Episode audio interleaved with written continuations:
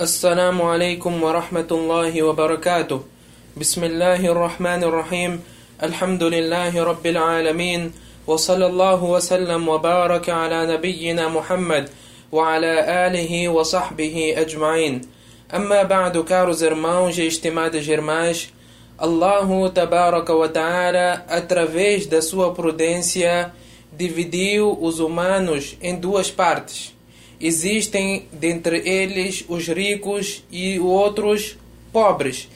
E isso Allah tabaraka wa ta'ala fez com uma certa prudência e não para os ricos humilharem os pobres.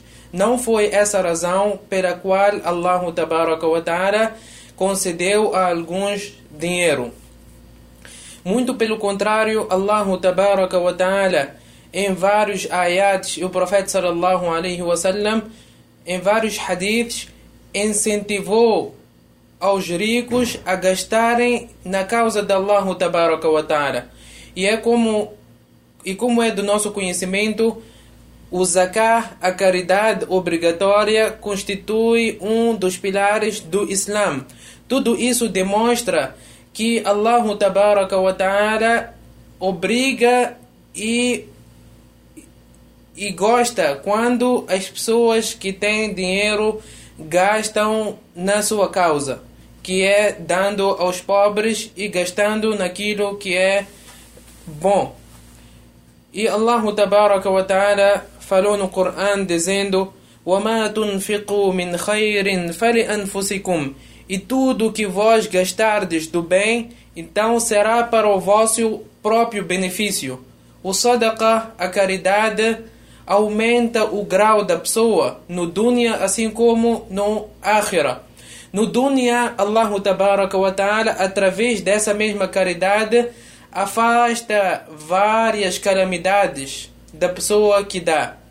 Várias doenças podem ser afastadas por causa e através desta mesma caridade.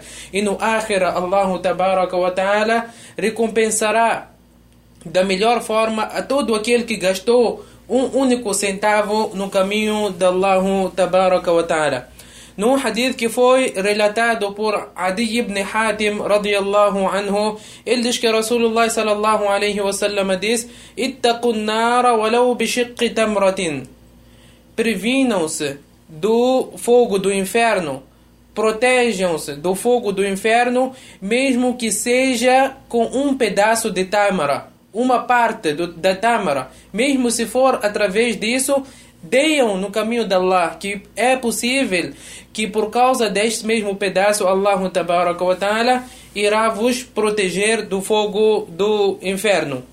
E no outro hadith que foi relatado por Abu Huraira radiallahu anhu, ele diz que Rasulullah sallallahu alaihi wasallam diz: quando o ser humano morre, todas as suas ações cessam quer dizer que ele já não tem como fazer alguma ação, exceto três coisas que ele deixou em vida. Enquanto ele estava em vida, fez essas ações e essas mesmas ações irão lhe beneficiar enquanto ele estiver morto. Quais são essas ações?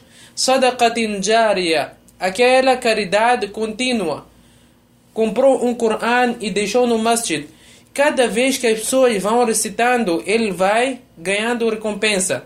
Quer dizer, a pessoa que doou este mesmo Coran abriu um poço.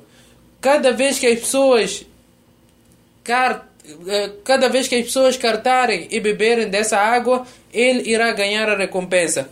A segunda coisa, ao ilmin bihi. Ele durante a sua vida ensinou um conhecimento benéfico e as pessoas vão se beneficiando deste mesmo conhecimento e ele vai ganhando recompensa. Ou ele deixou um filho piedoso que vai fazendo doar para o seu pai. São essas três ações que a pessoa ou o morto vai ganhando a recompensa delas, mesmo estando morto e não podendo fazer nada. Que Allah Ta'ala conceda a todos nós o verdadeiro amor pelo Din e que faça de nós verdadeiros cumpridores do Sunnah do Profeta sallallahu alaihi wasallam, wa sallallahu wasallam, wa baraka ala nabiyyina Muhammad wa ala alihi wa sahbihi ajma'in.